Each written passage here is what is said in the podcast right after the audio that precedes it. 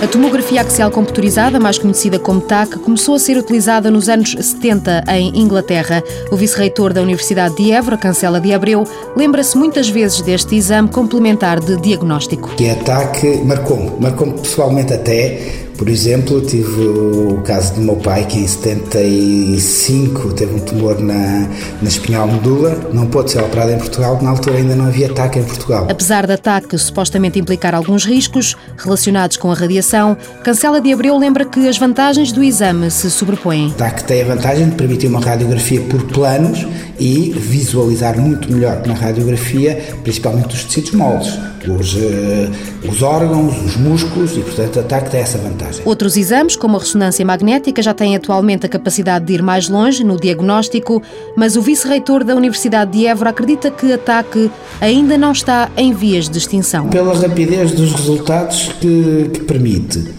e pelo tipo de exame, eu penso para já não vislumbro que ela seja substituída a curto prazo. Como toda a gente já tinha anunciado a morte do raio-x e o raio-x continua hoje a, eh, a ser muito utilizado e com, todas, com muitas vantagens, por vezes. Apesar de alguma controvérsia, continua a aposta neste exame de diagnóstico.